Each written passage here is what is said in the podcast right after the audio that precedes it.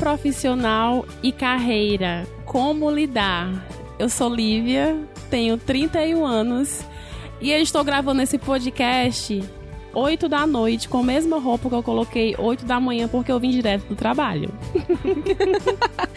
Continua deliciosa. Muito obrigada. Jeane! Não, amiga, esse é público. É, eu sou a Jeane, tenho 29. Eu tô só com a mesma blusa, que eu tava de calça social. Aí eu tive que ir pro hospital, levar minha mãe. Trabalhei do hospital. Voltei pra casa, trabalhei de casa. Jeane, ei, Jeane, resolve isso aqui? Eu sei que tu tá indo no hospital, mas resolve isso aqui. Acontece. E tô de boa, tô muito bem. E, Gê, eu estudei, viu? Pra eu não errar, pra eu não passar vergonha no meu próprio podcast. Hum. A nossa ideia é ter conversas e trocas de experiências bem sinceras sobre as dores e os prazeres Aê! dessa fase desgraçadamente maravilhosa.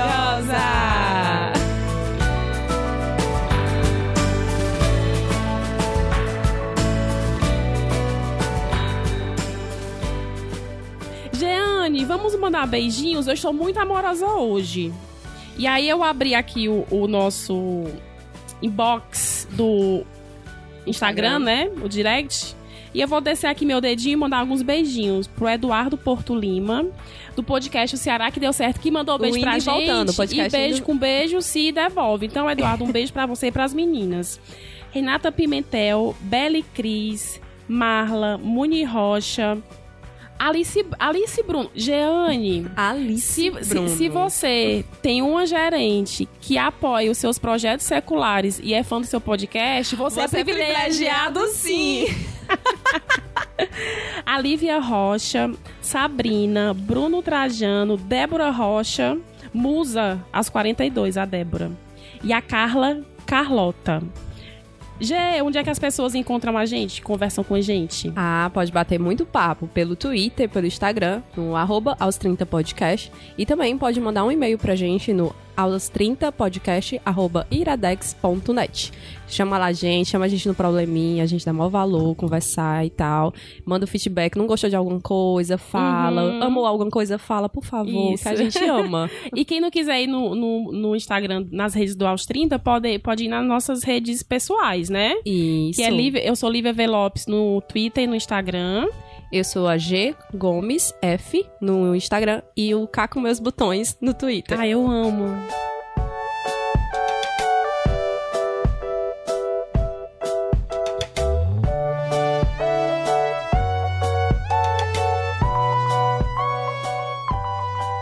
Gê, estamos muito intelectuais hoje. Ai, Nós já somos muito inteligentes e hoje nós ficaremos mais porque nós estamos recebendo Leonardo Leitão.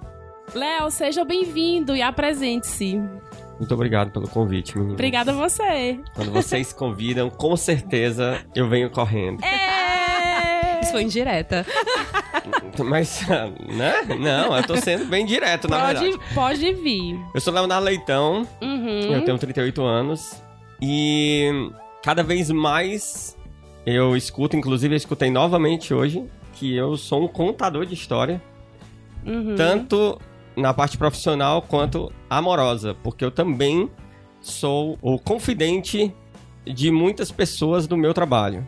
Tu tá com conselhos amorosos? Demais. Sério, Léo? Eu já vou te escalar, vou te fazer logo um convite aqui. A gente vai fazer um, um podcast em breve sobre relacionamento, sobre términos. Ah, eu sou ótimo nisso. Precisamos de. vo- Ah, ah, Sério? Ótimo em términos.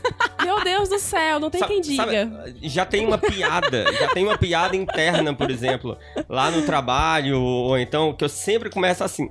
Eu tive uma namorada, aí eu. Tá, Ai, tu conta. história. Porque assim, eu pego as fases da minha vida, né? Certo. Tanto. Até o profissional. Por exemplo, quando eu tava aqui, vocês me chamaram pra falar aos 30, mas eu. Aos 30, eu tenho que saber quem eu tava namorando, pra saber o que, que eu tava fazendo, porque assim, eu, eu emendava muito as coisas, entendeu? Entendi. Às vezes já começava emendado o negócio. Então eu, eu sei mais me localizar por causa disso. Sempre tem uma história vinculada com alguma coisa. Entendi. Então eu sou ótimo nessa história. Bom, bom saber, bom saber. Quando eu tiver algum problema, eu vou me aconselhar com você. eu tava estudando pra essa pauta E aí eu fiquei pensando na expectativa que a gente tinha quando a gente tinha 20 anos, 25 anos, pro que a gente seria hoje aos 30, né? O que a gente imaginava se concretizou? A gente seguiu a carreira que a gente queria? A gente tá satisfeito? E eu queria que vocês falassem um pouquinho, assim, de maneira bem objetiva. Eu queria começar por ti, Léo. Como é que tu se imaginava e como é que tu tá? Tu tá realizado na tua profissão? Isso é no É, meu 25, é? Não.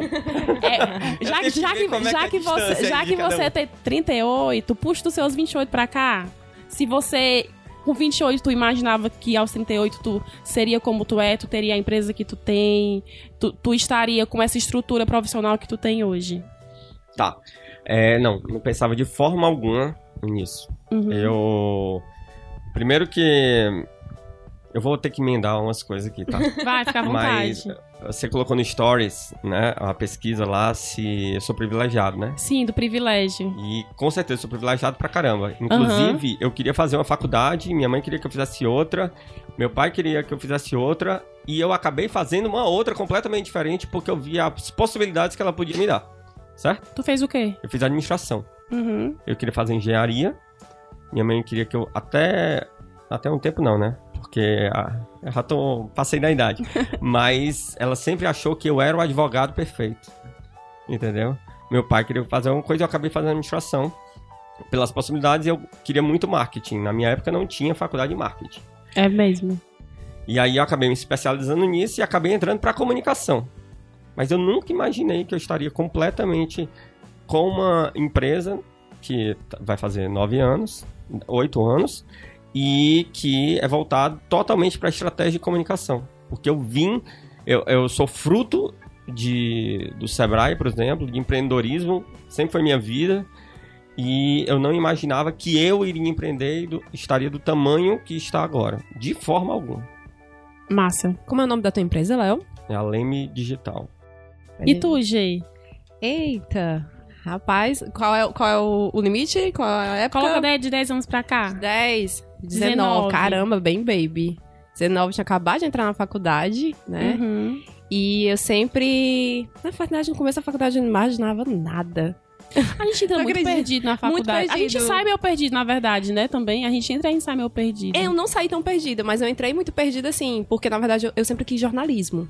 Uhum. E Ah, é, tu me contou Eu vez. queria jornalismo, sempre gostei muito de jornalismo, mas eu senti que eu não ia passar e eu fui conversando com outras pessoas a respeito do mercado de comunicação e vi que publicidade ia rolar e que eu tava Uhum. interessada. Aí fui ver qual é.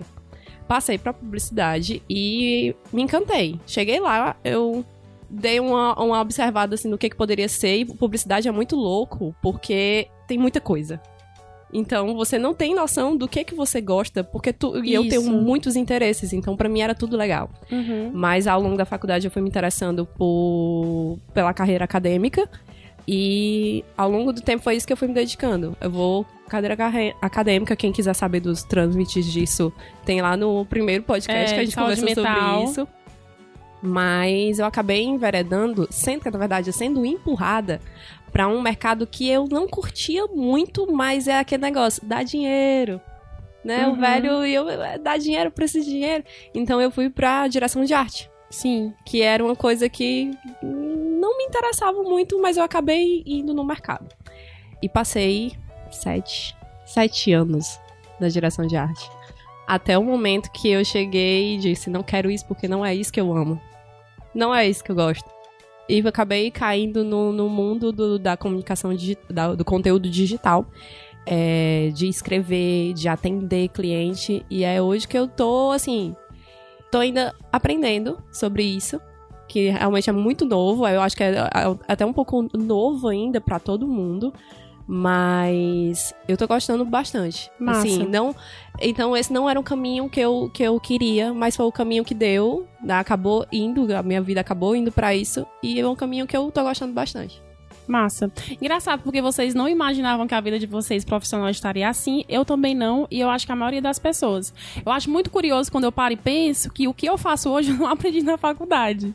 Porque hoje eu trabalho com conteúdo para mídias sociais, né? E com Uhum. gerenciamento de crise. E eu aprendi fazendo e estudando em curso secular, né? Em outras coisas, porque eu realmente não aprendi na faculdade. E eu também, eu não imaginava, na verdade, eu sempre fui muito curiosa e fui muito metida em tudo que é grupo de, de pesquisa, de leitura. E sempre e comecei a estagiar muito cedo, inclusive com o que eu não queria, para eu saber o que é que eu queria, né? Mas eu vim planejar minha carreira de uns três anos pra cá. Antes eu ia, tipo, ah, esse emprego aqui é bom, esse não é, vou pra cá. Então, de uns três anos pra cá eu parei, não, o que é que eu quero daqui a mais ou menos dez anos, como é que eu quero estar? Tá? E aí eu tenho mais ou menos mapeado na minha mente, né? E é essa maturidade, né? Quando Sim. você tá se aproximando de uma certa idade, que você já passou por muitas experiências, você tem essa carga para planejar. É. Quando a gente, quando é muito novinho, a gente não sabe nem como planejar isso. Uhum. A gente só quer estar tá lá, só quer é, aprender. Quer fazer. Quer fazer. É. É interessante isso aí que você está falando do, da faculdade, que isso é uma coisa muito comum. Muito comum. As pessoas falarem que eu não aprendi. Verdade, Léo. Muita coisa na faculdade. Uhum. Eu sou administrador, especialista em marketing, fui para comunicação. Eu tive que estudar pra caramba publicidade, me especializar nisso, principalmente porque eu faço. Mas até hoje eu tenho muita coisa da faculdade que me fez funcionar. Porque Sim. uma coisa que, que faz falta para principalmente para o empreendedor, é a parte de gestão. É verdade. A gente não tem gestão. Uhum. Eu sou eu sou presidente da ACAD, da Associação Cearense de Agências Digitais. E uma das coisas que é mais questionada lá é assim, cara, qual o melhor processo interno para a gente trabalhar? Como é que a parte de né? é, então assim, Sim. processo é um buraco contínuo, né? É. E vai continuar sendo um buraco nisso aí. E, mas eu até hoje puxo ainda muita coisa. E Entendi. eu me formei em 2003. Daí para você já é. imagina. Então, uhum. ainda é muito diferente puxar. É. o currículo Totalmente. de 2003 é. para hoje. Totalmente. E, Léo, assim, o jeito de trabalhar mudou, né? O, o, jeito de contratar mudou, as profissões vêm mudando as empresas também. E tá, eu percebo que tá todo mundo meio que tentando entender essas mudanças, ao mesmo tempo que luta para não ficar para trás, né? E, Léo, pra ti, o que é que o profissional de hoje ele tem que ter? O que é que configura um profissional competente? Nos aconselhe. É, atualmente nós somos 18 pessoas na empresa. E a gente tem uma dificuldade muito grande para achar profissionais no mercado. Vocês estão um pezinho também muito próximo do que Isso. a empresa faz, né? E é uma dor muito grande, eu estou falando por mim e também estou falando até pelas outras agências que estão no, na associação, certo? E mais uma coisa que a gente que a gente busca muito dentro da Leme é assim, eu tenho um profissional que eu preciso que ele queira aprender. Sim. E se na minha época já era difícil sair da faculdade e querer dar o sangue, agora tá muito pior. Tem neguinho que tá saindo da faculdade e ele já é o gerente da porra toda e nunca teve experiência de nada.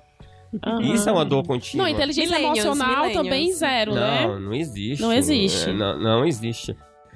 A gente forma muita gente dentro de casa.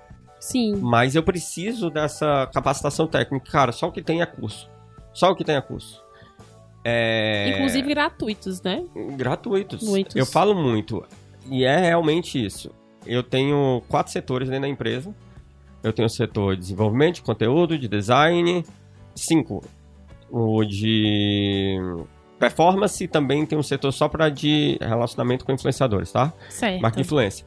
E nos cinco setores eu tenho pessoas muito, mas muito melhores do que eu do que estão fazendo. Eu contrato pessoas muito melhores do que eu. Eu sei, eu sei fazer o que eu tô fazendo. Uhum. Mas o que esse profissional precisa, cara, primeiro é vontade de da Leme, por exemplo, não ser a casa dele. Assim, ele vai morar um tempo, mas, cara, eu quero que você vá para fora. Tem muita gente que chega para mim e fala assim: mas que não tem medo que ele saia, não? Eu não. Ah, eu velho. quero, vá, voe, voe. Não, porque eu aprendi uma frase e de uma pessoa que falou assim: cara, profissional é do mercado. Se ele der o sangue, se ele funcionar para mim naquele momento, porra, valeu, velho. Vai lá alçar. É osso isso, mas grandes profissionais que eu tive, foi o trampolim dele para ir para São Paulo, além. Uhum. Sempre foi. Eu perdi quatro grandes profissionais porque empresas de São Paulo levaram. Você não perdeu, você preparou. Exatamente. e até hoje nós somos muito amigos. Muito amigos nisso. E quando eles vieram me contar, até. O primeiro que aconteceu isso veio contar Eu disse, meu irmão, vai embora. vai embora. Que massa que tá rolando. Tô triste um pouquinho, mas, velho, vai lá. Mas é a dedicação. A gente sempre teve isso na cabeça. Porque eu não tive isso. Onde eu trabalhei, nas Tu não teve mentores? Eu tive um grande mentor. Até hoje eu sou amigo dele. Eu tive um grande mentor. Os mas... mentores são muito importantes pra nossa carreira, né? É. Muito- a, gente, a gente nunca deve esquecer. E, a- e pouca gente hoje tem um mentor. É verdade. O pessoal da publicidade adora me chamar na federal pra eu falar sobre atendimento. Hum, Eles me chamam pra caramba e a primeira coisa que eu falo é: Deixa eu contar uma coisa pra vocês, velho. Eu não sou publicitário. e Aí tudo cai. eu aprendi foi com o meu mentor. Foi um mentor que eu tive que, na época, eu era até estagiário, depois eu evoluí, contratado no mais, e ele chegava e me colocava assim, ó, tá aí, ó, te vira. Ele me empurrava e botava pra eu fazer as coisas.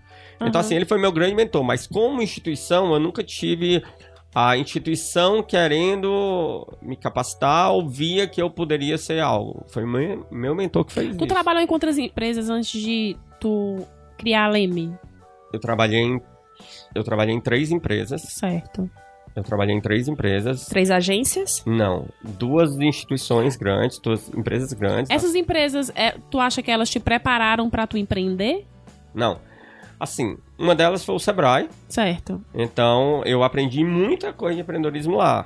Mas desde os meus 17 anos eu empreendo. Então, é uma coisa que veio já de sempre, né? É uma briga contínua. Mas assim, o Sebrae me ajudou. A outra foi a Certo. Caixa Econômica, por exemplo. A Caixa não. Nada. E eu também fui contratado por uma empresa para consultoria. Mas isso aí porque eu já tinha expertise e estava lá dentro. Certo. E depois eu, eu já tinha uma empresa na época. Então eu tinha minha empresa e também também era contratado por essa consultoria. Então assim, como eu nunca tive tanto essa coisa, eu quis levar, cara, eu quero fazer tudo que eu nunca tive pra cá. É que nem quando eu tenho dois filhos, você quer dar tudo pros teus filhos que você não teve, né? É verdade. Então, assim, a minha distância, tirando a, uma das minhas sócias, que é 4 anos de diferença, o próximo são 10 anos. Então, assim, há uma diferença em relação a isso. E, assim, eu trato, real, tento dar pra eles muita coisa que profissionalmente eu não tive. Falta muita coisa pra fazer. Aham. Achar que é um mundo maravilhoso, né? Que eu faço, não é assim também, não. É perra. Mas esse é o direto. espírito de um real empreendedor, né? Sempre falta alguma coisa, falta alguma É. coisa. Se você se acostuma com aquilo, se você, ah, não, tá ótimo desse jeito, a onda leva. É. Léo, uma pergunta. Quais são, assim, as coisas mais importantes que tu aprendeu ao longo da tua carreira? Se tu pudesse falar, assim, três coisas que tu aprendeu ao longo da tua carreira. Tanto levando em conta as empresas que tu trabalhou, tanto levando em conta essa questão de empreender, né? Às vezes eu acho que as pessoas, elas romantizam um pouco a questão de empreender. Eu acho que elas veem como mar de rosa, ah, vou ter, vou, vou ter a minha empresa, o meu horário, e na Você é meu verdade chefe. você é Você meu é- chefe. Essa E na é verdade eu acho, e é uma opinião polêmica essa minha, que às vezes o empreender ele é super valorizado. Porque as pessoas, elas, exatamente, elas não entendem o quão sério é. Eu cresci numa casa onde a minha mãe tem uma livraria, e a minha mãe é uma empreendedora, e eu vi de perto o preço que ela precisou pagar pra poder empreender. Entendeu? Então, assim, ao longo da tua carreira, quais foram as principais lições que tu tirou que tu acha importante compartilhar? E encaixa nisso também se teve alguém que ficou dizendo que não ia dar certo. Ah, sim. Até hoje Pra, tem. pra isso aí não Mas precisa nem empreender, amiga. Mas assim, é, você imagina uma pessoa que tá saindo de. Tu trabalhou em três, em, duas empresas grandes, né? Então, assim, você tá saindo do Sebrae, você tá saindo do Caixa Econômico. Meu Deus, vai perder. Vai pro nada, pro novo. Que é o que muita gente tá, tá, Isso, Tá desconhecido, tá né? partindo hoje Pro em dia. Tem incerto. muita gente que tá saindo de grandes empresas pra ser frila. Eu conheço muitos amigos que trabalhavam em grandes agências e que, que são hoje freelancers e estão se dando bem, mas sofre. Sofre um pouquinho. Então, tem, tem é, tu diz, a, a romantização do empreendedorismo também cai muito na romantização do freelancer, Sim, né? é. Que, tipo, não tá criando uma empresa, tá, a empresa é, é você, né? Só você. Mas também é tão duro quanto. Verdade. Tem uma coisa bem legal que eu, que eu aprendi e nunca consegui executar. Primeira empresa que eu tive, primeiro negócio que eu tive, com 17 anos, eu fiz com dois melhores amigos.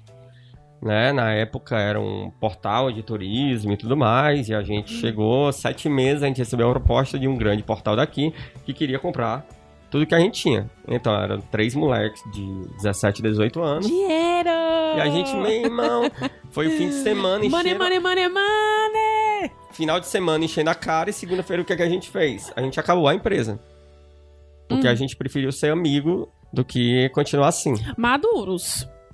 17 Assim, anos. eram, nós tínhamos, era de três pessoas, uma e meia trabalhava. Então, chegamos e disse, irmão, vai rolar? Não vai? Pronto, eles são meus melhores amigos até hoje. Então, foi uma decisão. Como a gente não aprende na vida, a, a outra empresa que eu abri foram com mais três amigos. E foi pro buraco também. Durou dois anos, buraco. E como a vida ensina, e é tudo relacionamento, é que nem um relacionamento. A gente Tudo. sabe a merda que vai dar e a gente pisa no mesmo buraco.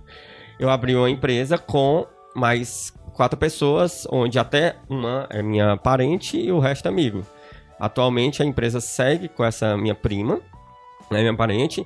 A gente agregou uma outra sócia e os outros saíram. Infelizmente até teve ruído na amizade, o que é complicado em Sim. quebra de sociedade.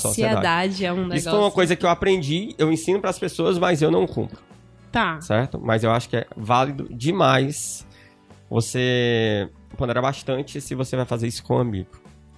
Tem Uhum. gente que diz que não, mas tá. Nossa, isso é muito verdade. Eu levanto muito esse questionamento. Toda vida que me perguntam, esse é o primeiro ponto que eu levanto. O outro, e que eu ensino, eu tento passar isso muito para as pessoas, é escute as pessoas. Escute as pessoas. Aprenda a ser humilde em escutar. Porque, primeiro que eu estou sendo contratado por uma pessoa, eu venho de consultoria. Né? A minha Sim. vida sempre foi, inicialmente, foi de consultoria. Uhum. Então, assim, eu, eu até falo que consultoria, você é contratado para resolver um problema que muitas vezes ele sabe que tem, mas ele não sabe como tocar, como. Hum, Como botar. resolver mesmo. É.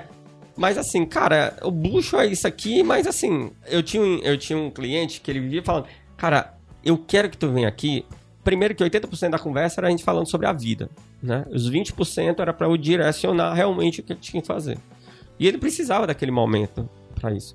Então, o escutar é muito importante, principalmente quando você está à frente diretamente com o cliente Sim, concordo. certo?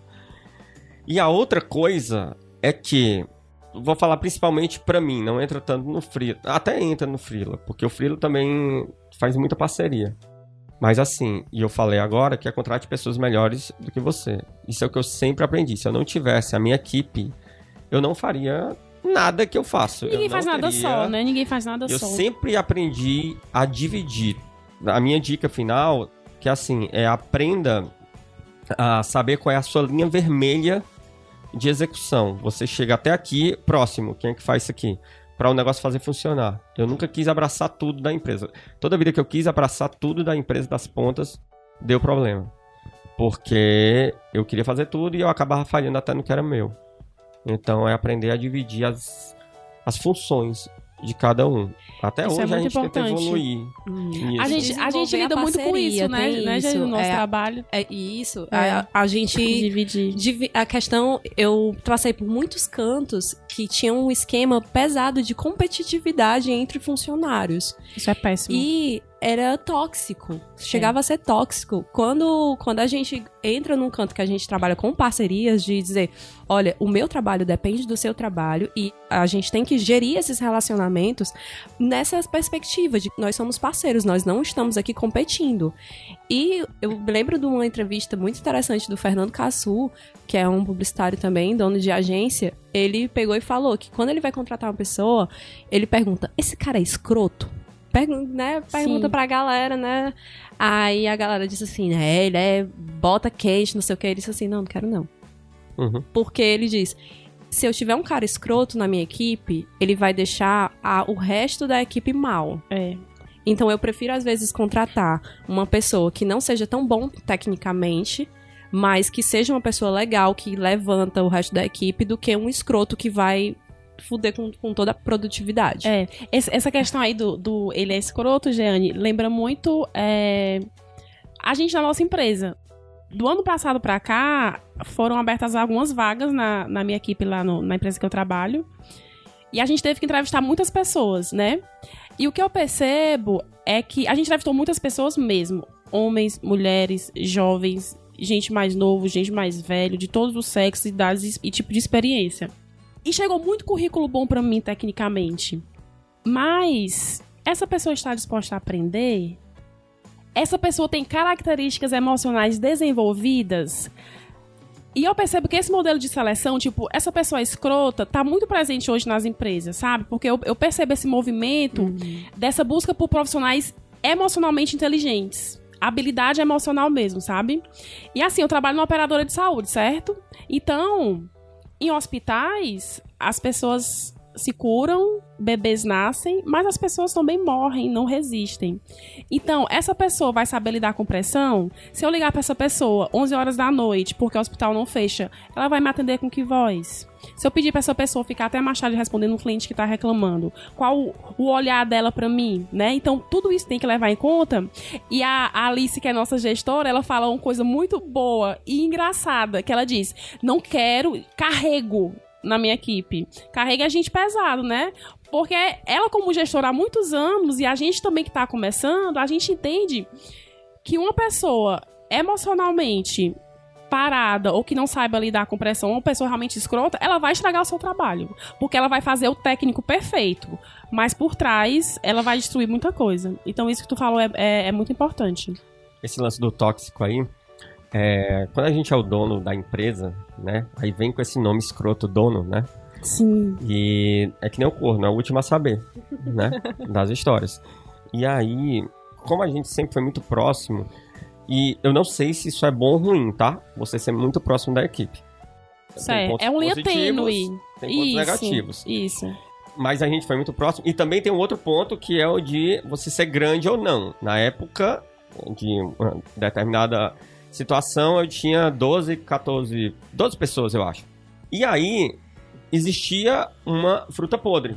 Aconteceu duas vezes dentro da empresa de situações ruins em oito anos.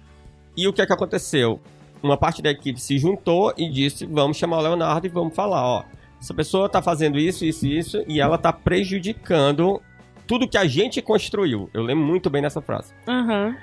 Isso foi uma vez, e a outra vez foi uma das minhas meninas tá fora, aí ela ela me ligou e disse, olha, é o seguinte, sexta-feira à noite, eu tava no sofá assistindo um filme, era, sei lá, 10 horas da noite, tô com o meu telefone, e falou, Léo, é o seguinte, eu tô beba, vou logo te dizer a história.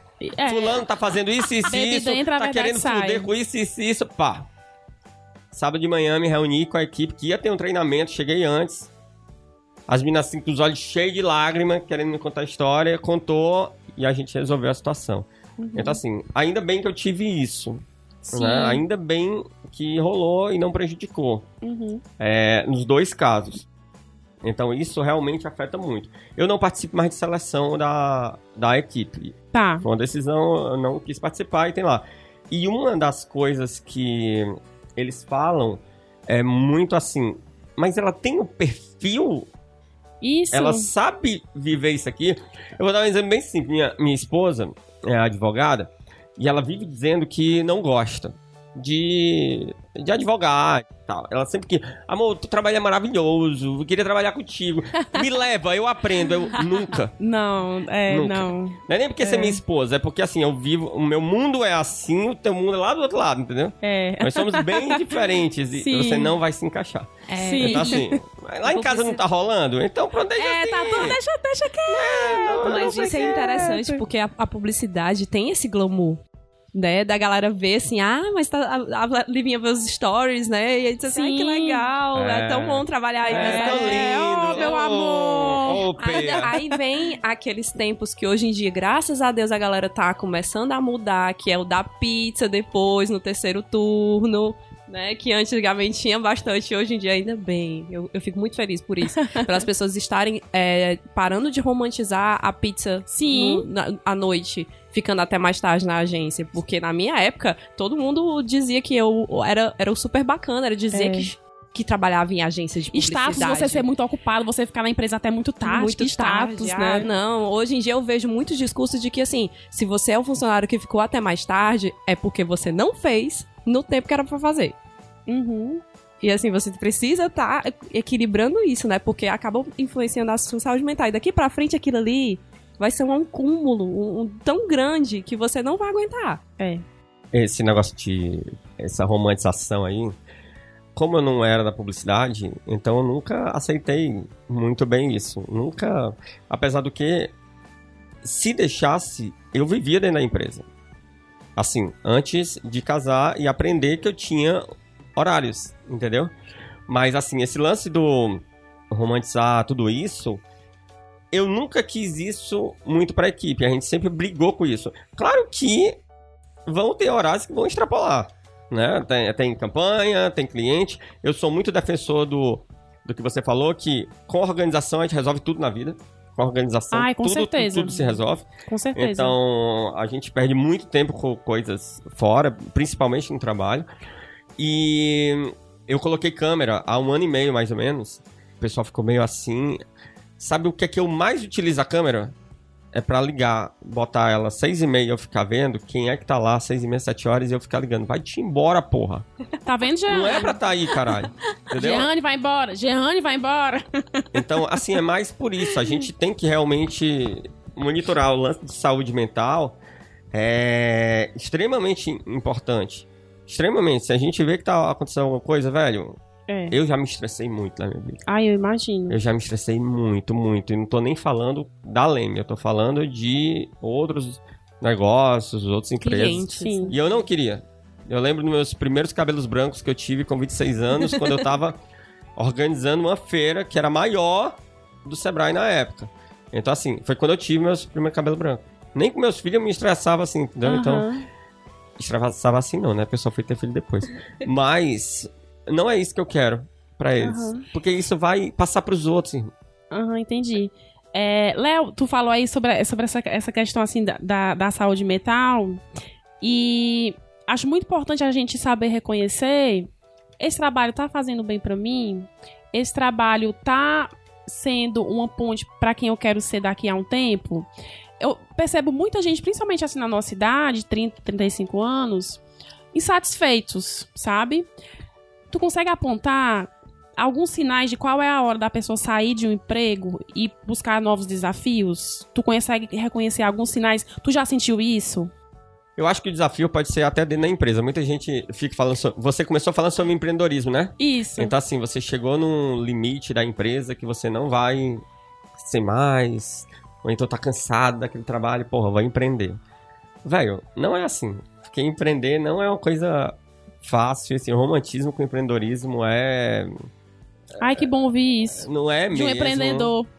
Não é. Estou com a alma lavada. Quando você fala que você vai ser seu próprio chefe, eu tenho um monte de cliente. De certa forma, eles são meus chefes. Hoje eu tava conversando com... exatamente. Você nunca, nem que os boletos vão ser seu chefe. Hoje eu tava conversando com, a- com um cara de Londrina, que é uma franquia, que tá querendo fazer um negócio, e aí ele falou assim, não, porque a gente tem tantos franqueados. Eu, cara, eu sei. Teve um cliente que eu atendi, ele tava em 23 capitais, ou seja, eu não era, eu não tinha um chefe. Eu tinha 24 chefes, É. que era o nacional, e 23 franquias. Então, assim, são vários chefes. Não é assim, não é uma vida fácil. Eu já fiquei meses sem receber para pagar minha equipe, porque a gente estava investindo, a gente então era uma maré, a gente tem essas marés. Então assim, não é fácil. Você tem que ter muito sangue frio e tem que segurar a onda algumas vezes. Eu tô falando e eu não tô falando do de que tudo dá certo. Uhum. Então, assim, quando você tá no seu emprego, eu tento até falar assim, cara, tenta empreender dentro do emprego. O empreender dentro do emprego é você poder tentar fazer alguma coisa diferente. É criar algum negócio diferente. Muito legal. Ainda mais, todo mundo quer fazer. ó, É lindo falar. Não, é porque a gente tá com uma metodologia startup dentro da empresa. Surpresa. Né? Não, porque a gente tá fazendo, a gente fez um workshop de design thinking, tá, tá, tá. caralho. Tem post-it aqui É, todo colorido, né? Lindão, né? Você botar post-it em, em todo canto. E aí, tenta criar alguma coisa diferente. porque realmente vai ter um momento que você talvez É. pare, você não vai conseguir um evoluir Uhum. no seu nível de, de cargo. E também vai ter um momento que você, velho, tô cansado de fazer a mesma coisa, mas eu não vou largar meu emprego porque ele que tá, que ele me sustenta. Isso, é Isso. muito, muito comum. É muito comum. Eu tenho pessoas próximas, eu tenho amigos que fazem isso. E o que eu falo é, meu irmão, mas você não precisa largar. Tenta fazer alguma coisa diferente. Tenta, sei lá, pô, Ah, eu amei isso. Tu que faz, um um brownie, projeto, tu faz- faz um brownie fudido. Começa a vender um pouquinho, Aham. só pra ver se tu pega gosto, porque assim, Começa realmente, a fazer um de M&M's, depois faz um com chocolate amargo. Divulga aí, vai Porque- Faz um Instagram pros brownies. Porque tem gente que fala assim, cara, eu odeio meu chefe. Odeio meu chefe. É, quem odeia o chefe tem faz grandes problemas. isso, E tal, e tal, e tal, mas, velho, eu não largaria meu emprego, não. Assim, de uma hora pra outra, pra fazer isso, eu não. E tudo na vida também é planejamento. Pra viajar a gente É, não planeja. exatamente. Então, assim, tudo é planejamento. Tem que ver se funciona. E, cara, empreender não é fácil. Eu queria muito poder, na, em julho, pegar férias e ficar 20 dias, por exemplo, com minha, minha filha e meu filho. Focado, entendeu? Queria muito viver assim, mas não, eu não posso. Eu não posso deixar a empresa assim de uma hora pra outra. O que é que tu mais aprende com o teu trabalho, Léo? Todo dia é um negócio diferente. Uhum. Eu tenho cliente de tudo que é tipo de segmento. Então, assim, uma coisa legal de você trabalhar com o que eu trabalho, por exemplo, é que, por exemplo, eu sei sobre reprodução assistida, como eu sei como vender biscoito, entendeu? Isso, é- isso é, muito legal. Então, assim, O que acontece também comigo com a Jeane, né? isso É, é, e muito e bacana. Quando eu, quando eu era diretora de arte em agência, eu também pegava disso. Eu tava num momento, numa aba do, do Photoshop. Eu, eu tava na reprodução assistida e na outra eu tava no supermercado. Mas uma coisa que eu aprendo muito, e é a fase que a gente tá mais, é porque, cara, se a gente não se reinventar, não vai dar. A Leme tem oito anos e a gente já fez três reboots nela. E a gente tá estudando pra fazer um novo. Porque do jeito que tá, a gente já tá fazendo muito tempo. Vai ficando, pare- parece que as coisas vão ficando É, velhas, né? Você tá falando do. A gente tá falando agora do cara tá trabalhando, fazendo a mesma coisa há muito tempo? Eu tô Sim. fazendo há muito tempo. Hoje a gente tá com um bug que Instagram, Facebook e o WhatsApp Pararam. pifaram. Uhum. Tudo Não. parou. Tudo parou. Aí, velho, a gente precisa de alternativas. A É. gente já precisa de alternativa pro cliente. O que, é que a gente vai resolver pro cliente pra o negócio ficar rodando? Porque Isso. tem que cair lá, né? O cliente, muitas vezes, ele nem sabe que o Facebook ou o Instagram E caíram, mais mas ele quer o resultado. de quem Se trabalha. ele vê que aconteceu no celular dele, no, no feed dele tá travado. Já manda o print pro grupo. O que é que tá acontecendo? Não, não é nem isso. É, não. Mas e aí? O que, é que a gente vai fazer? Vamos ligar pro Mark É. Zuckerberg. Não, não é peraí, isso. Vamos mandar no zap aqui nele. Ah, desculpa, o zap não tá funcionando. Então, assim, a gente tem que correr com isso. Isso eu vou levar pro negócio. Vai ter uma hora que o negócio vai travar. Eu preciso fazer uma coisa diferente pro meu negócio rodar. E assim, eu amo o que eu faço. Então eu tenho que continuar com esse tesão pra isso A rolar. palavra, a palavra é essa mesmo, é tesão. É Mas- tesão. E, e- e principalmente pra gente que trabalha no mercado digital, com mídias sociais, com internet, é exaustivo também, porque todo dia é uma coisa nova. E às vezes eu só quero ir pro supermercado, ficar em frente à prateleira de sabão, vendo cada marca de sabão, pra eu não pensar em nada. Porque é muito exaustivo. É, era isso que eu, que eu ia comentar. Assim, nós três trabalhamos nesse mercado digital. Eu acho, como a Livinha disse, é exaustivo você ter que estar atualizado direto. E é um saco você ter que, muito para outras pessoas, ser o guru do telepático É. do Zuckerberg. De, a galera chega assim, eu, não- eu tenho certeza que acontece com vocês. Ei, tu viu que o Instagram tem um novo filtro? Como assim? Tu não viu que o Instagram tem um É. novo filtro? Não- como é que tu trabalha com mídias só pra sociais e não gente, sabe? Ô, Como é que tu não Gê. saiu? Como é que tu olhou no Facebook? Tu não viu isso no Facebook? Tu tava fazendo o quê? Aí eu, eu tava trabalhando. Mas tu não trabalha com Facebook? É, é, pois bom é, aí. né? É, é que nem o povo que trabalha com TI. Ei, meu computador deu um tilt, ajeita aqui, né? É, mas é porque, assim, a gente tá falando de saúde mental. E existem várias pesquisas aí falando dessa ansiedade do novo. Do, do, da, do tá por dentro de tudo, de você você tá com essa estafa mental de que você tem que estar tá super conectado. A gente tem em país, já tem na França, uma lei pra obrigar as pessoas a desconectarem. Você não pode mandar mensagem pro, pro funcionário 11 horas da noite. Entendeu? As empresas, porque não- ele tem o direito de ficar desconectado. Mas aí quando você trabalha nesse, nesse no, no âmbito digital e que você tem que estar atualizado o tempo todo, parece que as outras pessoas que também trabalham naquele meio não entendem o fluxo de, de que você, há 20 minutos que lançou o filtro, você tava trabalhando fazendo outra coisa. E você não sabe que aquele filtro foi lançado há 20 minutos. Mas você Sim. tem quase que uma obrigação de saber. Pra muita gente. E o que eu fico mais puta ainda é porque é a galera que tá no mercado, a galera que sabe como funciona e que continua reproduzindo isso. Aham. Um- Porque meu pai, o meu pai às vezes ele fica dizendo assim: Tu viu a, a campanha da Coca-Cola que passa na TV? Aí eu, não, pai. Aí ele, como é que pode? Tu não é publicitário, tu não viu a campanha? Eu, pai, mas né? Porque, tipo assim, a TV não é uma coisa que eu fico assistindo o dia todo no meu Sim. trabalho. Então eu não sei qual foi a campanha nova. Eu preciso entrar num B9, num meio mensagem e ver a campanha que a Coca-Cola lançou. É. Não é porque eu trabalho com isso que eu conheço todas as campanhas que foram lançadas e eu não tenho a obrigação de saber todas as campanhas que foram lançadas. É. Mas a galera, assim, eu entendo o meu pai pensar nisso, porque ele não sabe, ele não tem a mínima noção de como é o meu trabalho. Isso. Mas um, um colega meu de faculdade pensar dessa forma, a pessoa que, que É. vê o funcionamento do, do, do mercado. Não, é um protesto mesmo, vamos parar com isso. Já apro- aproveitando o teu gancho, eu ia falar isso mais no final, mas aproveitando o teu gancho, essa, essa coisa do imediatismo que a gente puxou aqui pelo digital, mas se a gente for conversar com profissionais de várias Não, áreas, né, moda, cada um tem sua especificidade, especificidade. E eu quero falar uma coisa que eu considero importante, que é o se desligar do trabalho para repor as energias. Quero saber se vocês acham isso importante. Mas, Léo, tu tem a tua empresa, e aí, quando tu chega em casa, tu é o Léo, que é o pai da Liz e do Luca, e tu é o Léo, companheiro da Rafaela. Tu tem alguma técnica pra, pra tu se desligar?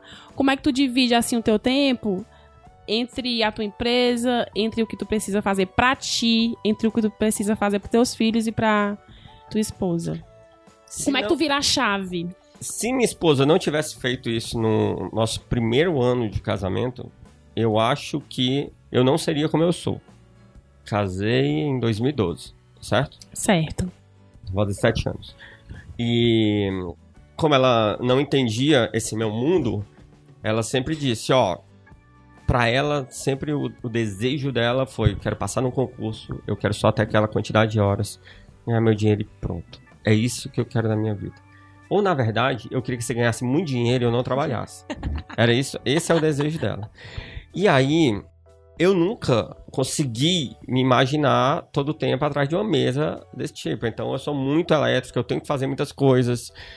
Tanto que eu não sou só a Leme, eu faço um milhão de coisas. Mas sou eu que vou deixar minha filha, sou eu que vou pegar minha filha, eu almoço quase todo dia em casa. Eu tento chegar em casa umas seis e meia, sete horas, para poder ficar brincando com minha filha, para poder fazer isso. E o meu fim de semana eu consigo me desconectar. Computador não mexo, eu resolvo coisa ainda no celular, mas é muito pouco. E me focar totalmente neles. Certo. Então, assim, mas eu consegui isso por causa que no começo do, do casamento eu tive que me adequar a ela. Eu tentei não que ela se adequasse à minha rotina, porque seria realmente tóxica. E ela pegou o começo da agência, né? O- Ela pegou. primeiro- Foi, foi ela uma entusiasta para eu fazer o negócio também. Então, Uhum. é, realmente é muito pesado. Mas eu acho que uma vantagem também foi eu não ter vindo do- desse mundo da publicidade. Então, assim, Sim, é verdade. a, a Leme é uma fusão de três empresas, mas eu não era agência de publicidade, eu era uma agência de consultoria de marketing. Então eu tinha o horário de começar, o horário de terminar e pronto. Apesar de amar, se pudesse, eu ficava trabalhando direto. Mas eu aprendi a criar esse horário. Quando eu tive filho, eu aprendi isso antes de ter filho, né? Mas com filho, aí é que eu me dediquei. É meio assim, mas assim, eu sempre me imaginei sendo pai de uma menina. Sempre. Ela é muito linda. Eu sou fã dela, da Liz. Eu sempre me imaginei. A única coisa que eu não fiz foi dar o peitinho, porque meu peitinho é murcho. Mas eu sempre fiz isso. Então, eu acho que eu nasci pra ser pai. Entendeu? Uhum. Mas eu também nasci pra trabalhar, entendeu? Sim. Eu amo isso. E é possível fazer, ter vários papéis, É né? possível pra É possível caramba. ter vários É papéis. possível. Agora, uma coisa, eu nunca conseguirei fazer. Uma mulher faz que é ser multitask. Eu não consigo, realmente. Eu sou um homem, eu sou completamente tapado. né? Homem é tapado. Então, assim, é, por exemplo, a minha esposa, apesar de querer trabalhar comigo, ou então querer que não trabalhar mais, mas ela consegue fazer um milhão de coisas ao mesmo tempo. Sim. E isso eu não consigo. Então, assim, tem que fazer o negócio dar certo, né? É. Mas eu só me adequei por causa disso. Não é fácil. É ruim, às Não é vezes, fácil. sair, deixar as coisas rodando, Sim, sim. sabe? Ainda bem que eu tenho uma equipe que funciona, eu tenho sócio que me ajuda, mas é porque eu consegui dividir isso. Mas se não, Uhum. Agora, só um pontinho também que a gente. Até tava falando pra Livinha, que eu também fui muito multitasking no, no sentido de que eu, no começo da faculdade, eu fui educadora social. Eu era uma estudante de publicidade que dava aula de fanzine numa escola no Bom Jardim. E que todo mundo da minha faculdade estava indo para as agências, estava estagiando em agências e eu estava indo lá pro Bom Jardim. Então a coisa que eu mais escutava era: tu vai sujar teu All-Star na lama do Bom Jardim. Eu escutava Uhum. muito isso dos meus amigos de faculdade. Mas o que que isso ocasionou na, na minha carreira? Que eu, eu aprendi muitas coisas e eu conheci muitas pessoas que me possibilitaram conhecer linguagens. Trabalhei com moda, já trabalhei com coisas é, de mercado de luxo, então eu sei como é, uma pessoa é, dessa desse mercado pensa, né? O que, que ele está procurando, mas eu também não, não sou ignorante de como uma pessoa mais simples pensa. Sim. Entendeu? Assim, de qual a linguagem, qual a comunicação que eu tenho que pensar para aquele tipo de público. Por causa dessas outras vivências. Quando, É. quando vocês falam de projetos à parte, ah, monta uma coisa aí que tu se interessa e tudo. Eu acho que é muito interessante você ver isso na faculdade também. Né? Sim. Porque você, você ir experimentando. Mas as experiências que você tem mesmo, é, para além da sua profissão, quando fechar a conta e passar régua, é o que lhe enriquece É que- como profissional, entendeu? Completamente. E assim, quando a gente pensa, hoje, com 29 anos, com 38, com 31, a gente consegue manter um projeto? A gente consegue, é, com, com filhos, com, com a carga de trabalho, com, com- eu consigo manter um projeto? Se eu me organizar direitinho, todo mundo? Todo mundo transa. É, é Mas- muito importante ter projetos para além do trabalho, Mas quando você faz isso muito jovem também, você, você cria e- essa, essa carga legal de, de saber se relacionar, de saber se comunicar e de saber outros mundos, né? Com esse, esse pensamento, com essa experiência, eu fui muito multitasking, mas ao- quando a gente fala assim de que as mulheres, a, a minha esposa consegue, é realmente o que a gente considera uma característica feminina, né? Mas esse multitasking hoje ele tá sendo muito problematizado no questão de que se você você consegue fazer muitas coisas, é como você dá conta. Você Uhum. chega, você para no vai, no eu dou conta. E tem vezes que você não vai conseguir dar conta. Isso. Então você tem que Isso. pensar nisso também de, de ah, é, eu na minha juventude, eu dizia, a galera perguntava, ah, gente, sabe editar vídeo? Sei. Pra quando é? Pra daqui a 10 dias. YouTube, tutorial, edição de É. vídeo. Eu ia lá, eu aprendi a torta direito pra poder pegar uma oficina, para numa escola. Mas hoje em dia eu não consigo fazer isso. E eu não me quero fazer isso. Eu não quero me, enlouque, me enlouquecer passando muito mais, estudando madrugadas adentro, Uhum. pra poder pegar um, um 200 reais, pra poder pegar É. 300 reais. Isso, isso é muito, fala muito do, do respeito com, com, Com você, você, né? E também eu acho que a exato. gente- a gente tem que respeitar e ser paciente, porque assim, eu amo meu trabalho demais. Mas tem dias que a gente não vai amar, tem fases que a gente não vai amar. E tudo bem, né? Eu, eu acho que é sempre você pensar, é, tá fazendo mais bem, tá fazendo mais mal. E principalmente pensar qual o preço, aquela frasezinha, né, Jenny, que a gente sempre conversa, qual o preço que eu pago pelo que eu ganho Uhum. né? Sempre, sempre, sempre pensar nisso. E ter paciência, porque realmente tem fases no trabalho que você não tá bem. Às vezes a vida pessoal que não tá bem influencia. Às vezes é dentro mesmo da equipe, da empresa. E acho que tudo é uma, é uma questão, assim, de paciência e de análise. E às vezes de você ser, ser um pouco cru com você mesmo. Tipo assim, é o meu trabalho, eu preciso pagar minhas contas, eu preciso fazer algo também por mim, eu preciso encontrar outras saídas aqui onde eu tô. Também acho É- que é, é- é muito, muito- isso. E ainda na questão do projeto, quando o Lena falou, ah, tenha, crie outras coisas, né? Eu fui, eu tive a experiência de criar coisas pra microempresa dos meus pais. Que, Sim. assim, eu não gostava de direção de arte, mas é porque pra mim era um saco eu ter que fazer 20 versões de, de uma mesma coisa pra um cliente que não aceitava que aquela coisa estava justificada à esquerda e ele queria a esquerda assim mais 3 milímetros. Eu achava um saco isso, mas eu fazia, tava lá fazendo. Agora, tava cansada de olhar pro Photoshop Illustrator, mas quando eu chegava em casa, eu fazia as coisas dos meus pais. Por quê? Porque os meus pais não sabiam nem o que eu tava fazendo. Mas eu tava lá, botando uma linguagem que eu queria, eu tava botando a cor que eu queria, eu tava botando o jeito que eu queria, a fonte que eu queria. Então, aquilo ali era a minha criação. Porque quando a gente fala da glamurariza... glamurar... Eita, já! O glamour, o glamour, o glamour. O glamour, o glamour da publicidade, ser criativo. Ai, Giane, mas tu trabalha com criatividade, tu tá o tempo todo criando, deve ser uma delícia. Cara, não é. Tem dia que você só quer olhar a marca de sabão. Tem- não, não é assim. A, a gente é um podcast de experiências, então a gente tem que botar as nossas experiências também com relação a isso.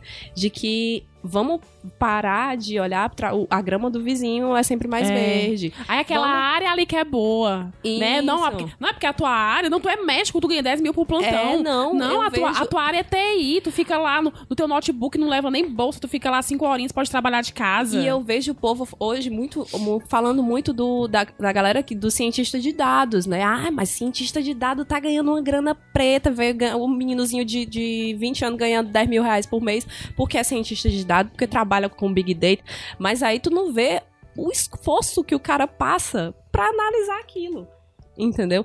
A gente fica muito vidrado na grana, no, no status, né? de- e da novidade, do mercado novo. E a gente não vê o tanto que a galera tá sofrendo. Que a tua esposa é advogada, teve que estudar pra cacete aquele vademecum, né? A gente, É. a gente pensa assim, e da mesma forma como, como você pode, é, como muita gente pode achar lindo um trabalho que você vai passar de horas a tal horas, e ao mesmo tempo que ela acha lindo o ambiente de agência, você tem que olhar pro outro lado também. E eu acho que ainda bem que a gente tá conversando muito sobre isso do outro lado. É. O outro lado do, do meu emprego. É uma coisa que eu É gostaria isso. de contribuir e a gente e causar essa reflexão. Reflitam. Vamos refletir. E agora, vamos refletir, Jane, mas vamos, vamos brincar? Tu quer fazer uma brincadeira aí comigo com o Léo, né? Eu, eu amo brincar, mas eu vou deixar tu brincar hoje. Lógico, eu sou infantil, Brinque. né, Livinha? Pelo Brinque. Instagram, tu só me chama de piveta. o tempo todo. Brinca, a gente quer fazer uma brincadeira aí. Eu Isso aí não tava no brief, não, que tu mandou. viu? É, a gente foge, a gente. a- a- Criativo, criativo. A gente pensa fora da caixa. Ai, meu Deus, muito clichê. Ai, meu Deus. Eu vou começar aqui, deixa eu ver quem é que eu pego. Vou pegar o Léo ou vou pegar a Lívia? Hum, Ai, me pega. né? Vamos lá. Eu vi aqui no seu LinkedIn. Ah, não. Amo o LinkedIn. Gente, frequentem mais no LinkedIn. Frequentem. Não, LinkedIn é bom demais. Ah, é. Eu demais. com responsabilidade. É demais. não bota eu, bom eu dia agora grupo, tô com não. prêmio. Eu tô vendo todo mundo que, que vai atrás do meu perfil. Tu tá com prêmio? Eu tô. Mulher como tu Mulher, é. eu que tô. Arrasou, Eu sou filha. que anda de blazer. Livinha, eu vi aqui no teu LinkedIn que tu é gerente de mídias sociais com histórico de trabalho no setor hospitalar e de assistência médica. Tu Conhe- tá debochando da minha profissão? Não, mulher, eu tô, eu tô admirada. Conhecimento em mídias sociais, gerenciamento de crise, gerenciamento de relacionamento com o cliente, bicha bem relacionada. Conhecimento em produção de notícias para jornais impressos e online sobre gastronomia, hum, cotidiano, comportamento e saúde.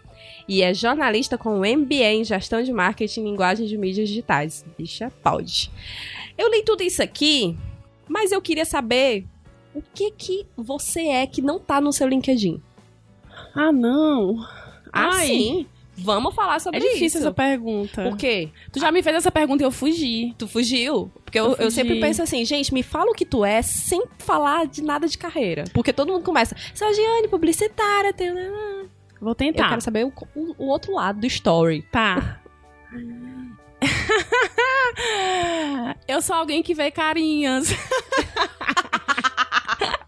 Eu sou alguém que vê carinhas. Fotografa, E que encontra e que busca nas pequenas alegrias salvação pros dias difíceis e pros fáceis também. Eu sou alguém que ama o mar, que ama cozinhar, que não confia em quem tem um abraço frouxo. Ai, eu adoro isso. E cujo objetivo principal da vida é conhecer e aprender com o mundo e as pessoas. Me contrate. Tá contratada. É. Tá contratada. Traz a, a carteira de trabalho, viu, amiga? E aí? Agora Eu tu passa isso. pro Léo. Tá. Léo. É. Eu fui lá no LinkedIn do Léo. Porque a gente olha o LinkedIn dos nossos convidados e se duvidar a gente ainda olha o Lattes. É verdade. Caraca, a da Emília é a gente verdade. olha o Lattes. O da Emília é recheado. Eita, Léo, é- o teu é grande. Diretor de negócios e projetos especiais da Leme Digital. Consultor de marketing e inovação credenciado do Sebrae. Diretor administrativo da Associação Cearense de Agentes Digitais. Eu sou presidente agora. Ah, tá. Tem que atualizar o presidente foi embora, filho da égua. Foi embora aí eu tive que Deixou o assumir. push pra ti, né? É, eu assumi. co-curador do espaço de, de criatividade da Campus Party, autor dos livros Dicionário de Tecnologia e Inovação, Captação de Recursos, já ajudou empresas de médio e grande porte, além de MPS e startups, no desenvolvimento e aplicação de planejamento de comunicação e estratégias digitais nos seus negócios, alinha- alinhado à criatividade e foco nos resultados. Léo. Agora respira. Gente, faz a pergunta porque eu ama essa pergunta. Faz, eu vou deixar pra tu hoje. Léo, vamos lá. Me conta aí, me Vai. diz. Me, me rasga esse babado. Quem você é que você não digitou nenhuma linha no LinkedIn? Tá. Eu acho que eu posso começar até como realmente contador de história. Uhum. Eu sou um contador de história realmente para os meus clientes. Eles adoram quando conversar, porque eu acho que até esse é o ponto que a gente humaniza mais o negócio. E eu Uhum. preciso até tanto contar histórias quanto escutar para isso. Eu sou contador de história para para minha equipe na linha profissional. Eu sou contador de história para ir dentro de casa. Sim. Muito. muito, muito, muito. Nessa linha de história, a Rafaela, minha esposa, vive dizendo que eu sou realmente esse contador de história, que eu sempre tenho alguma história para começar a responder alguma coisa. Principalmente pro meu pro Luca, meu filho de um ano, que ele ainda não entende, mas pra Lisa eu faço muito isso. Eu não vou dizer que eu vivi eu vivi muito bem, aproveitei bem minha vida em, em tudo que eu fiz. E eu tento sempre passar essas histórias, sejam elas boas ou ruins, para quem eu tenho apreço. Uhum. A minha filha, por exemplo, eu gosto muito de contar histórias não só minhas, como do mundo. Uma coisa bem simples, uma coisa que eu faço semanalmente com ela, quando a gente tá indo para o colégio.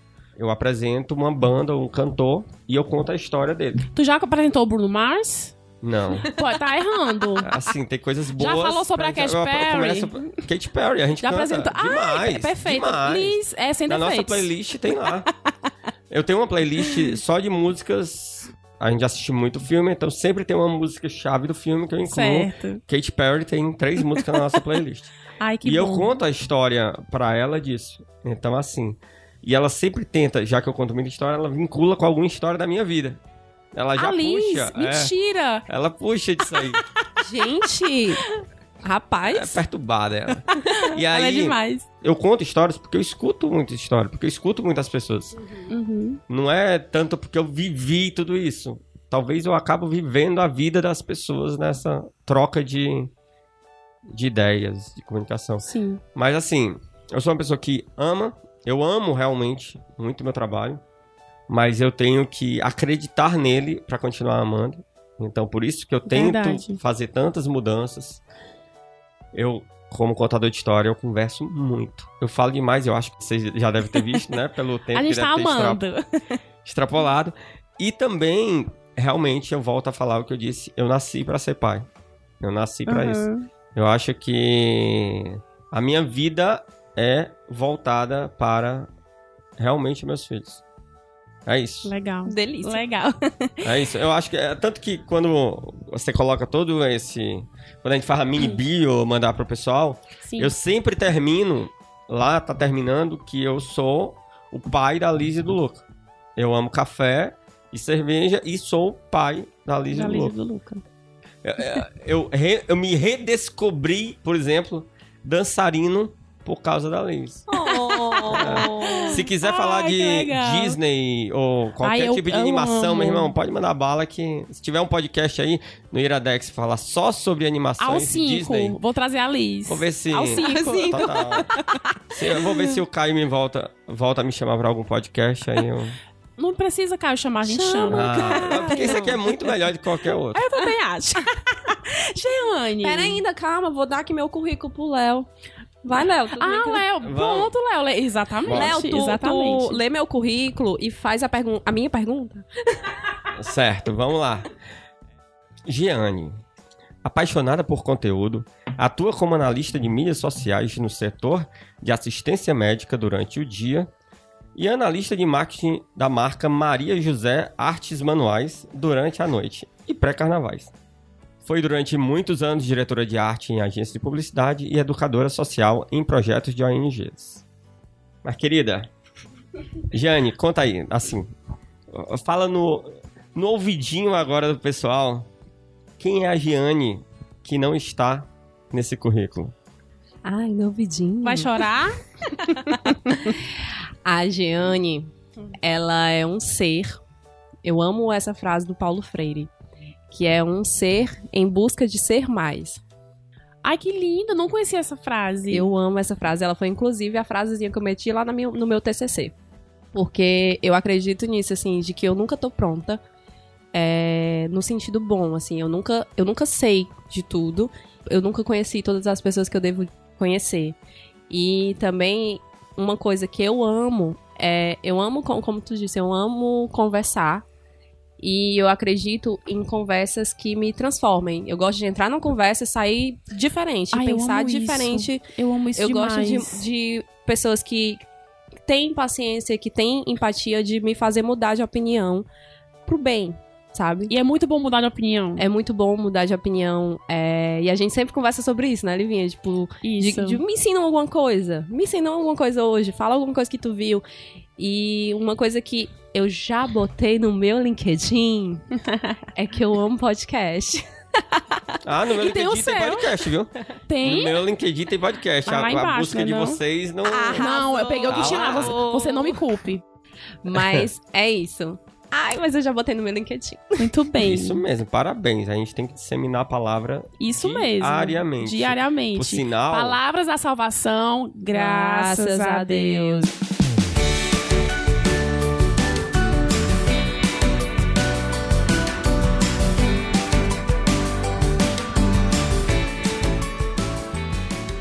Dica trintona. Vou indicar um filme chamado O Estagiário, com o glo- glorioso, o glorioso Robert De Niro e a gloriosa Anne Hathaway. Ai, que mulher maravilhosa. É um filme sobre um funcionário de 70 anos que chega numa empresa e essa empresa ela é liderada por um jovem de 30 a 35 anos. E mostra toda a adaptação dele, mostra os desafios dele e mostra tudo que ele tem como pessoa mais velha pra ensinar pra essa líder que é jovem, que tá meio perdida. Então, é muito legal porque eles fazem exatamente essa troca de experiência. Aham. Ela dá um pouquinho do que ela tem e recebe um pouquinho do que ele tem e vice-versa. E é interessantíssimo como é eles se meio que se desacreditam um do outro, né? Ela, Isso! ela por ser um, É. um, um senhorzinho num canto jovem, né? Sim. Entre aspas, né? E ele, por ela ser uma, uma empresária jovem. Isso. Então é uma desconstrução ali dos olhares muito É muito bom esse filme. Ah, eu, eu adoro. E a minha dica, que eu acabei no caminho pensando, caramba, não, vou mudar. É essa que eu tenho que dar. É o podcast do Cris Dias, que é o Boa Noite Internet. É maravilhoso. Ai, é gente, muito Cris Dias bom. é demais, Ele né? é muito bom. Mas ele tem um, um, acho que é o segundo episódio, que é o Você Não É o Seu Crachá. Muito boa, assim. Ele Não ouvi. é... Livinha, escuta. Tu vai... É melhor do que você não é o seu trabalho do Mamilos? Mulher. Mas são temas. São... Pau a pau, mas Pau é porque pau. o Cris Dias, ele toca numas coisinhas Eita, assim. Jesus. O, o, o Mamilos, ele vai Eu pegar uma discussão muito assim, de os- você no seu mercado. Tá. É. O Cris Dias é você saindo daquilo, do meio da conversa que o Léo teve de sair de empresa e empreender. O Cris Dias é eu saí de uma puta empresa, um Facebook da vida, pra nada. Aham. Pra me descobrir. Ah, eu vou tipo ouvir. assim, você fica, ah, não, que coisa maravilhosa. Por causa que ele, ele traz psicóloga. Aham. E, e falando sobre isso, né, de, de como é que ela entrevista pessoas. É uma psicóloga de, de empresa, tá? E também ele traz uma menina também que ela ele começa a entrevistar ela no café, dela dizer isso aqui é meu escritório, entendeu? Eu quis Uhum. sair disso. E a questão de ser uma mulher que foi diretora criativa em agências, que é outro rolê também que a gente tem que conversar muito de que a mulher na publicidade, né? Mulher comandando cargos de gestão na publicidade, que é um- uma coisa maravilhosa. E, e dele, do irmão dele também, que é que trabalhava no Globo. Aham. É maravilhoso esse, episódio do Ai, podcast. legal, eu Boa noite, ouvir. internet do Cris Dias. Maravilhoso, escutem. Muito bom. É, é só uma dica, Você quer dar duas? é? Não, é bem rapidinho. Vá, vá. Tá, não. Você que manda. Uma é um livro que tá gratuito, que é o How to Be Creative, certo? Então, assim, joga aí, ele já vai estar disponível. Uhum.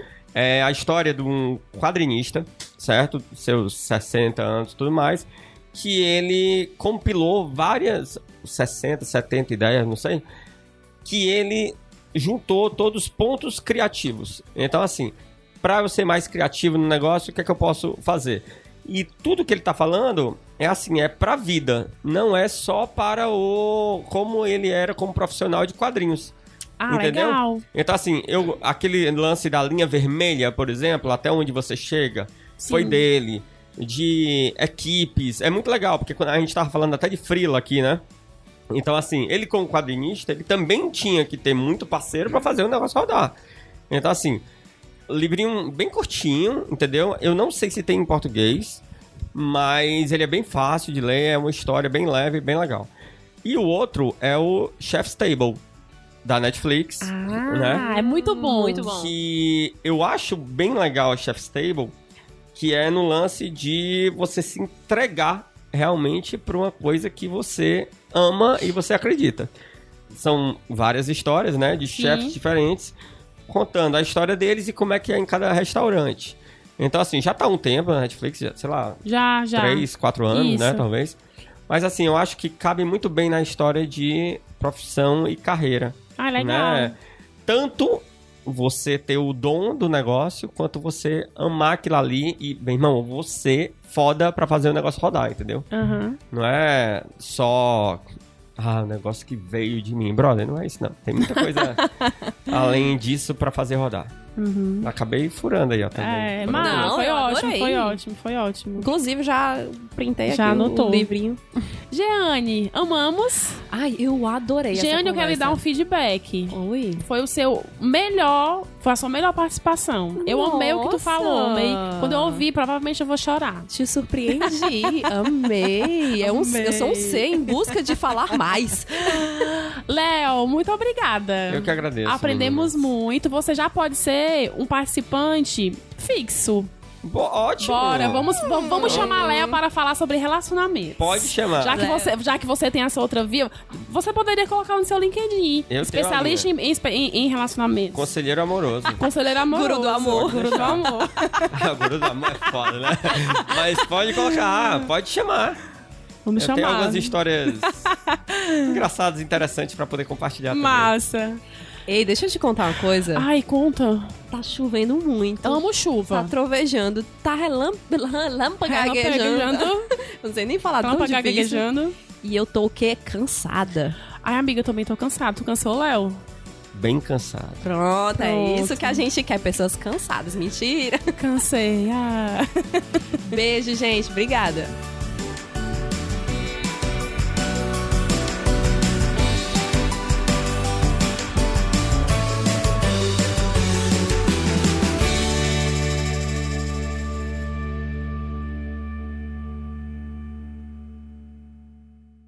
Podcast editado por Caio Anderson.